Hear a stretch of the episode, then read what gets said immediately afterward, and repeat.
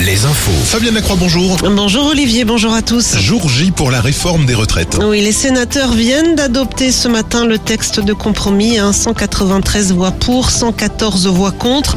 On attend maintenant le vote cet après-midi à l'Assemblée nationale. Le doute plane sur le nombre de députés qui se prononceront pour la réforme.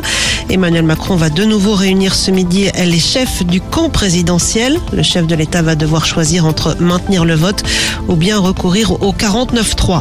Les opposants à la réforme restent mobilisés. Un des ronds-points sont toujours bloqués ce matin, par exemple au sud de Cholet ou encore à La Roche-sur-Yon, aux Agents.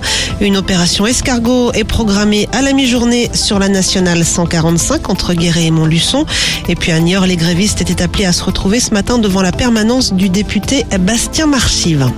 Niort où seront célébrés cet après-midi les obsèques de Kevin, ce jeune porté disparu fin novembre avec sa compagne Leslie. Les corps sans vie du couple avaient été retrouvés au début du mois en Charente-Maritime.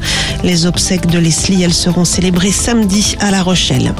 Et puis on a appris hier le décès de Claude Simonet, l'ancien président de la Fédération française de football. C'était en cette semaine à l'âge de 92 ans.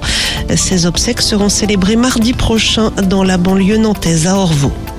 Foot toujours avec la réélection de Gianni Infantino à la présidence de la FIFA, la Fédération internationale de football. C'était le seul candidat en lice.